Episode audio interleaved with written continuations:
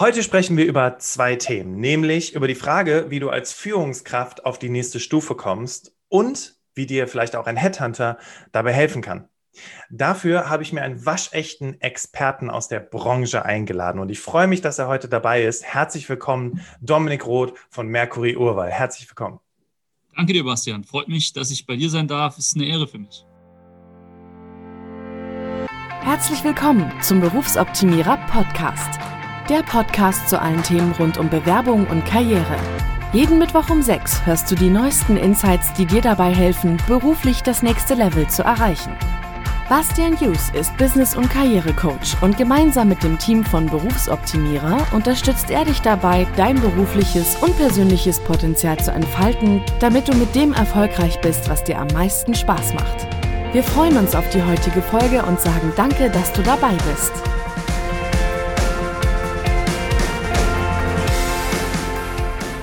Ladies and Gentlemen, wir sprechen heute über das Thema, wie werde ich, ja, wie komme ich auf das nächste Level als Führungskraft? Also du bist vielleicht schon Führungskraft oder du interessierst dich generell dafür, für die Karriere als Führungskraft. Und wir sprechen über das Thema Headhunting. Das heißt, wie kann mir Headhunting dabei helfen? Wir werden uns anschauen, was genau ist eigentlich Headhunting? Und vor allem, und das fand ich ganz cool, das hatte Dominik mir im Vorfeld des Gespräches gesagt, was macht eigentlich ein Headhunter genau und wie kann ich den eigentlich für mich gewinnen? Ne? Also es ist, ähm, dass wir uns das heute genauer anschauen in der Podcast-Folge ist ganz wichtig, weil dann weißt du auch am Ende erstens, wie werde ich Führungskraft, aber natürlich auch zweitens, wie kriege ich es denn hin, dass Headhunter auf mich aufmerksam werden? Wie, wie mache ich denen quasi den Job leichter, sodass es auch am Ende für mich leichter ist, dann die nächste Stufe zu erreichen. Aber erstmal nochmal herzlich willkommen, Dominik. Schön, dass du im Berufsoptimierer Podcast dabei bist. Ich freue mich auch. Danke dir, Bastian. Ich gebe eine kurzen, einen kurzen Abriss vom Dominik, weil er hatte uns da ein bisschen ein paar Informationen mit an die Hand gegeben. Und äh, Dominik, am besten ergänze dann einfach, was noch vielleicht dazugehört. Ähm, Dominik ist ein ausgezeichneter Headhunter im sogenannten Executive Search. Das heißt, er ist auf Führungskräfte-Level unterwegs und rekrutiert Führungskräfte für Managementpositionen. Seine Auftraggeber sind internationale Unternehmen, die seinen Rat in der Managementdiagnostik zu schätzen wissen oder mit ihm ein Search-Mandat betrauen. Was das genau bedeutet, da werden wir gleich noch drüber sprechen. Ähm, aber Dominik, gibt es noch ein paar Punkte, die du, die du ergänzen möchtest an der Stelle? Ja, das ist so ein, danke dafür, das ist so ein Standard-Pitch, den wir immer rausschicken. Ja, das kommt jetzt nicht primär von mir. Ähm, gibt nicht viel zu ergänzen, außerhalb dessen mal eine Begriffsdefinition vielleicht zu machen. Also, weil da jetzt schon zwei so Fremdwörter dabei waren, ähm, hat die gute Assistentin einfach so rausgeschickt, äh, ohne es zu kommentieren, was auch normal ist, weil ich das mache. Also erstmal ähm, Executive Search ist halt klassisches Headhunting, also ähm, auf Basis einer, sage ich mal, auf Basis eines Mandats, wir haben hier eine Führungskraft, eine Managementposition zu besetzen, hilft uns mal, ähm, dass wir hier eine valide Auswahl bekommen und auch denjenigen, der auch der da performant sein wird, auch einstellen können. Und das ist das, was wir tun über Direktansprache primär, nennt sich dieses äh, Tool. Also wir sprechen direkt Kandidaten an von Konkurrenzfirmen aus dem Markt heraus ähm, beziehungsweise aus dem Netzwerk gibt es multiple Kanäle, die wir, auf die wir zurückgreifen. Das ist Headhunting, das ist äh, Executive Search. Executive ist ja die Führungskraft und Executive Search bedeutet die Suche nach einer Führungskraft. Das heißt, das ist so das, das Hauptgeschäftsfeld, unser Hauptvolumengeschäft auch bei Mercury Urwahl. Eine Top-Personalberatung, darf man so sagen. Es gibt, was viele nicht wissen, insgesamt 2000 äh, Headhunter, auch jetzt noch nach der Krise fast so viele ähm, in Deutschland.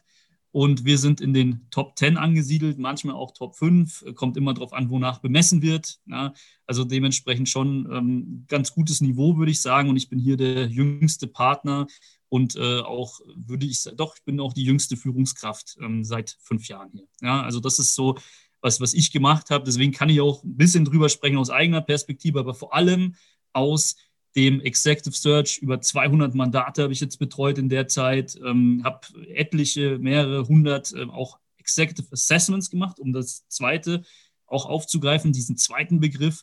Das ist äh, Management-Diagnostik. Also hier geht es wirklich darum, Verhalten von Managern vorherzusagen und die Persönlichkeit zu analysieren. Cool. Also um quasi herauszufinden, hat die Person das Zeug, um Führungskraft auch zu werden. Genau, ein Anteil, Oder zu sein, ein Teil davon. Genau, mhm. ein Teil davon. Also vielleicht steigen wir da auch ganz gut schon in das Thema ein. Also das mhm. erste ist sozusagen der Track Record, wie wir ihn nennen. Also die fachliche Eignung, die Erfahrung, was hat jemand anders woanders erfolgreich gemacht, ist es transferierbar jetzt auf den neuen Kontext.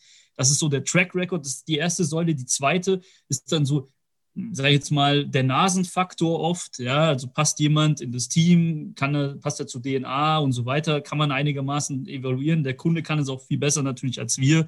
Passt er zu uns? Ähm, diese Frage beantworten. Und das wird oft vermischt mit der dritten Säule. Und das ist eben die Persönlichkeit. Und das ist nicht das Gleiche. Ja, auch wenn jeder meint, er könnte vom Bauch heraus so viel entscheiden und äh, Menschen lesen, das ist äh, einfach wissenschaftlich getestet, dass das nicht möglich ist. Zumindest gleicht es eine Münz Münzwurf von der Wahrscheinlichkeit her, von der Erfolgswahrscheinlichkeit her. Und wir wollen da einfach eine wissenschaftliche Basis dafür kreieren und dann Verhalten messen. Ja, also okay. Persönlichkeit ist gleich replizierbares Verhalten.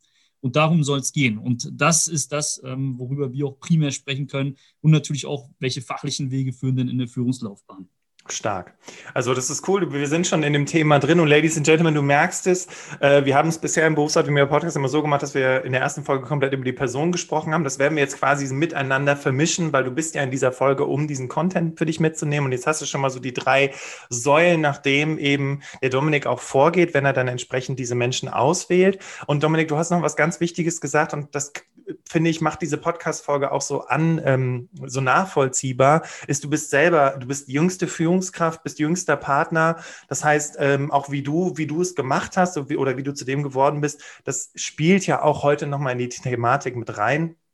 Ich bin sehr gespannt, wenn wir uns das nochmal in dem Zusammenhang angucken, wie du es dann gemacht hast, weil vielleicht kann dann auch die eine oder andere Person, die uns hier zuhört, nochmal für sich was rausziehen, ähm, was sie dann inspiriert. Okay, das heißt, wir haben jetzt über Executive Search gesprochen. Headhunting sind wir so ein bisschen davon ausgegangen, dass die Leute wissen, was das ist. Viele wissen tatsächlich nicht, was das ist. Ich habe gerade eben noch mit jemandem telefoniert und gesagt, hey, wie sieht es denn aus mit deinen Bewerbungsbemühungen? Äh, ähm, bist du da auch in Kontakt mit Headhuntern? Und er wusste gar nicht so richtig, ja, wie gehe ich dann an die Sache ran? Was ist das denn überhaupt und ähm, was heißt das denn? Headhunting hast du gerade schon kurz angerissen mit. Wir stehen in Kontakt mit unserem Netzwerk, mit Unternehmen, wir rufen Leute an, wir schreiben die direkt über Social Media zum Beispiel an.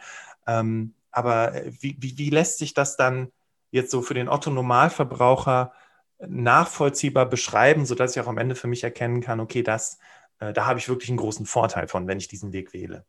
Das ist eine sehr, sehr gute Frage, die sich äh, wenige stellen. Und ähm, da habe ich schon eine recht ausführliche Antwort, wenn du erlaubst. Gerne. Also das erste ist ähm, Headhunting, also die Definition ist eigentlich so synonym zu sehen zu Executive Search, nur dass halt viele Headhunter eben sich nicht auch auf Executives, ergo auf Führungskräfte spezialisieren. Ähm, ich muss aber sagen, ursprünglich kommt Headhunting aus dem Führungskräfte-Top-Management-Bereich und ähm, viele Dienstleistungen haben den Begriff schon etwas verwässert. Also Zeitarbeit ist dann zum Beispiel etwas, das hat nichts mehr mit Headhunting zu tun. Oder auch, ich würde sagen, die Rekrutierung von ähm, jungen Fachkräften. Das ist so ein Grenzbereich, kann man noch als Headhunting bezeichnen, aber hat eigentlich mit dem, wie wir es tun, auch nichts zu tun. Ja, ähm, es ist einfach eine andere Art. So, das ist vielleicht so erstmal zur Begriffsdefinition zu sagen. Dann, wie kann man Headhunter nutzen? Also erstmal ähm, diese Frage, äh, bekomme ich sehr oft und zum Glück stellst du die, denn da kursiert sehr viel Irrglaube. Erstmal ist es so die Unwissenheit, dass es uns vielleicht sogar gibt. Das ist so das allererste. Ähm, ist nicht ein Riesenschaden, wenn man das nicht weiß, denn ich muss einfach sagen, wir sind nicht die Allheilsbringer. Ja, also das ist vielleicht für viele ein bisschen unverständlich. Ähm, also wenn wir jetzt über uns Professional, ähm, sag ich mal, Executive Search sprechen, dann äh, sind wir nicht diejenigen, die unbedingt jetzt dir dafür, dir dabei dienlich sind, deine Karriere unbedingt zu optimieren. Da ist vielleicht so ein Bastian sehr viel äh, besser drin, weil du auch einfach darauf spezialisiert bist. Wir Headhunter werden B2B bezahlt, also von unseren Kunden. Das bedeutet, wir tun etwas, um die man, das Mandat erfolgreich zu erfüllen und zu closen mit dem richtigen Kandidaten. Und das bedeutet eben nicht, dass unsere Zeit den Kandidaten gewidmet wird und wir uns jetzt hier mit jedem, der gerade auf Jobsuche sind, gerne unterhalten. Und deswegen werden wir auch immer so negativ dargestellt medial, ja, dass, dass, wir, dass wir irgendwie arrogant werden oder sonst was. Vielleicht ist das der eine oder andere auch, wenn ich mir die so mhm. angucke, meine Konkurrenz hier so, aber darum geht es nicht, sondern es ist einfach nicht ähm, implizit in unserem Geschäftsmodell verankert. Ja, dass wir das Okay. tun, sondern dann, wenn wir ein Mandat haben, suchen wir in unserer Datenbank. Dann, wenn wir ein Mandat haben, gehen wir extern. Und das ist etwas, was man aber schon tun kann. Man kann sich in eine Datenbank begeben. Ähm, es gibt dann auch noch welche, das sind so angelsächsische Kollegen. Darf ich Namen hier nennen? Also gern. Ja, okay. Also zum Beispiel Michael Page oder Hayes. Ja, das sind ja auch, das sind für mich eigentlich keine Headhunter, aber fallen auch unter die Rubrik. Die machen, die, die bekommen einfach dann Geld, wenn sie etwas, sag ich jetzt mal, wenn sie einen Auftrag abgeschlossen haben, was ja ein solides Geschäftsmodell ist. Und diese angelsächsischen äh, Kollegen, die sind dann schon eher gewillt, auch mal einen CV zu pushen. Ja, also Okay. mit einem, mit einem äh, Berufseinsteiger zu sprechen oder mit einer Fachkraft und dann zu sagen, hey, ich habe hier ein paar Stellenanzeigen, ich push dich mal, ich habe da einen guten Draht zur HR-Abteilung. Das kann man schon machen, aber das klassische Headhunting, wenn wir jetzt so von 80 Prozent der Branche sprechen, ähm, die gehen nicht so vor. Ja, sondern Okay. die holen sich erst das Mandat und danach fragen sie. Und was kann ich jetzt tun? Erstens, nicht die, also die richtige Erwartungshaltung haben. Ein Headhunter wird sich wahrscheinlich nicht mit mir treffen, ähm, um mit mir über meine Karriere zu sprechen, denn dadurch verdient er kein Geld. Das ist das allererste. Das zweite ist, ich kann trotzdem irgendwie versuchen, ins Gespräch zu kommen, beziehungsweise in der Position zu sein, angesprochen zu werden. Und Mhm. das kann ich tun, indem ich in der Datenbank bin oder es einfach schaffe, ein super Xing- oder LinkedIn-Profil zu haben mit einer gewissen Sichtbarkeit, sodass wirklich der Algorithmus für mich arbeitet, wenn jetzt mal ein Recruiter sucht, ja, wenn ein Recruiter auf mich stößt. Äh, Lass uns das, lass uns das auf jeden Fall nach und nach angucken, Dominik, weil Ja. sonst ähm, verballern wir hier das ganze Pulver. Wir müssen ja auch so ein bisschen klar, die Spannung auf, Alles aufbauen. klar, ja. Ich merke auch schon, die Ladies and Gentlemen, so, die sagen dann so, ja, okay, alles klar, jetzt weiß ich, was zu tun habe, gehe ich direkt offline und mache das direkt. Ähm, ich fand das aber gut, dass wir erstmal uns das Thema Headhunting angeschaut haben. Dann finde ich es gut, dass du auch so ein bisschen die, die ähm, ich sag mal, die, äh, den Zuckerguss davon weggenommen hast und gesagt hast, wir arbeiten nur auf Mandat und nicht, wir arbeiten nicht, jemand sucht einen Job, sondern wir arbeiten ein Unternehmen, möchte eine Stelle besetzen. Fand ich schon mal ganz gut. Äh, Das hatte nämlich auch damals der Patrick Reiner über das Thema Personaldienstleistung und Zeitarbeit gesagt, um auch einfach so ein bisschen das wegzunehmen, weil viele, klar, versuchen sich natürlich in der, äh, im, im Internet, viele Unternehmen so als, ja, wir sind deine Karriereberater, wir unterstützen dich auf deinem Weg, aber eigentlich ist es Quatsch, weil das machen die ja nicht, ohne dass sie ein Mandat haben. Was du damit aber auch schon direkt beantwortet hast, und das fand ich ganz gut, weil häufig kriege ich die Frage, ja, Bastian, ich habe hier einen Headhunter, der sagt, äh, ich muss das und das bezahlen, damit die für mich aktiv werden. Und äh, damit hast du ja im Prinzip schon das zerschlagen, dieses Gerücht, nämlich du bezahlst keinen Headhunter als Autonomalverbraucher, das macht das Unternehmen.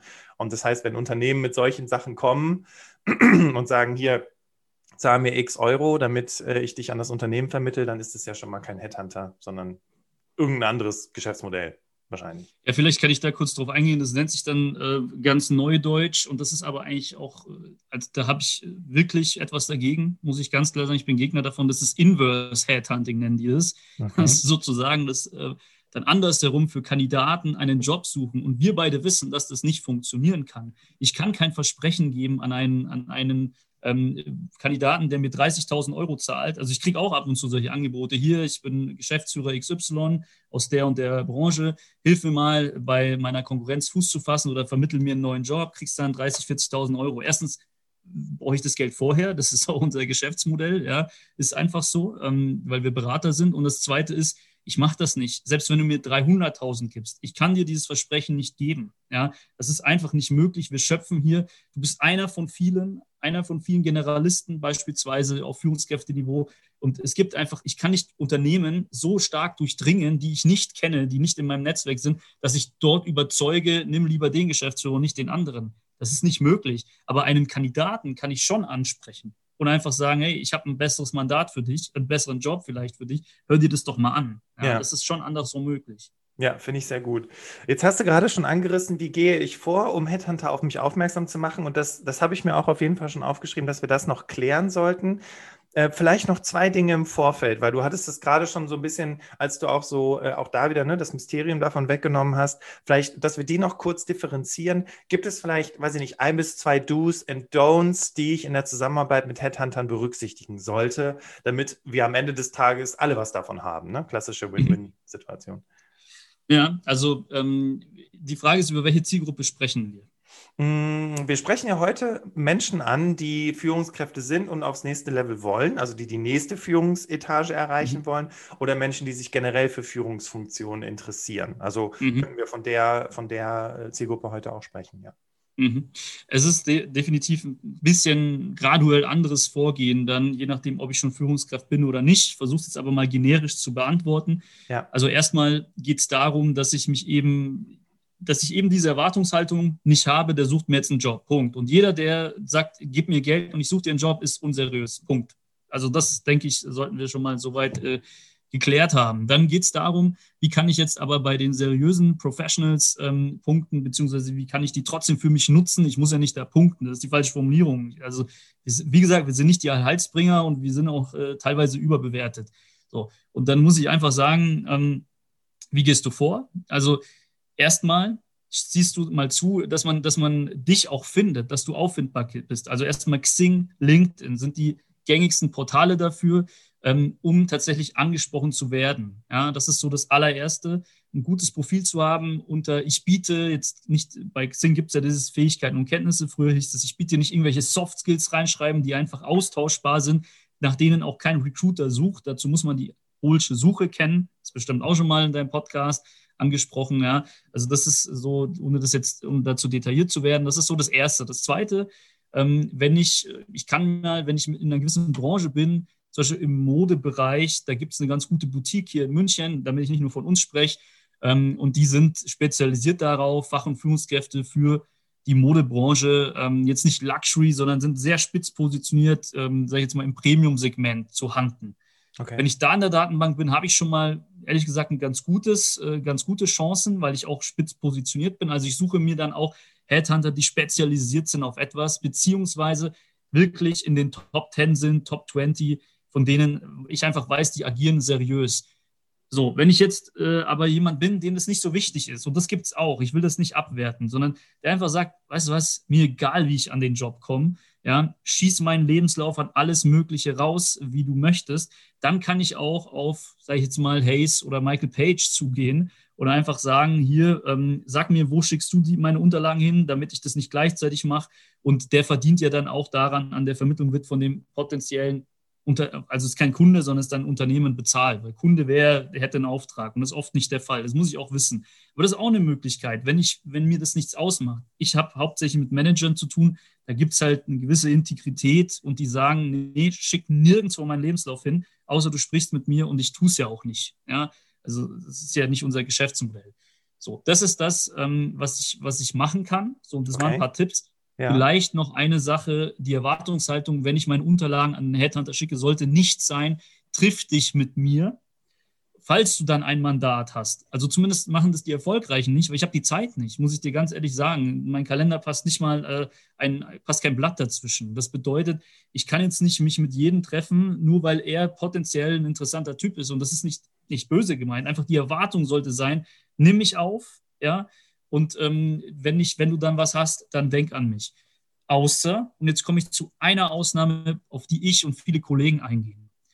Außer jemand ist Top-Management positioniert und außer ähm, und derjenige ist auch bereit, sein Netzwerk mit uns zu teilen. Denn was ist unser Ziel? Mandate zu bekommen. Ja, das bedeutet, wenn einer reziprok zu mir sagt, pass auf, hier, ähm, ich habe hier einen Zugang, wir sind in derselben Branche, Technology, ich kann dich da empfehlen, du kannst mich da empfehlen, lass uns das mal machen, dann bin ich gerne bereit dazu. Ja, das ist halt dann was anderes. Aber da denkt halt keiner dran und die meisten sind auch ehrlich gesagt nicht in der, in der, äh, in der Position, ähm, sowas zu tun. Das ist richtig cool, dass du das gerade sagst, weil ich hatte mir überlegt, okay, hast du noch ein Geheimnis, Dominik, was die wenigsten wissen? Und jetzt hast du es schon gesagt und ich finde es gut, dass ja. du das sagst, weil äh, auch ein Mercury Urwahl, auch ein Dominik Roth sagt dann, ey Mensch, cool, coole Branche, alles klar, wenn du da die Kontakte hast, super, lass uns ja. da äh, äh, äh ähm, äh, reziprok zusammenarbeiten. Super.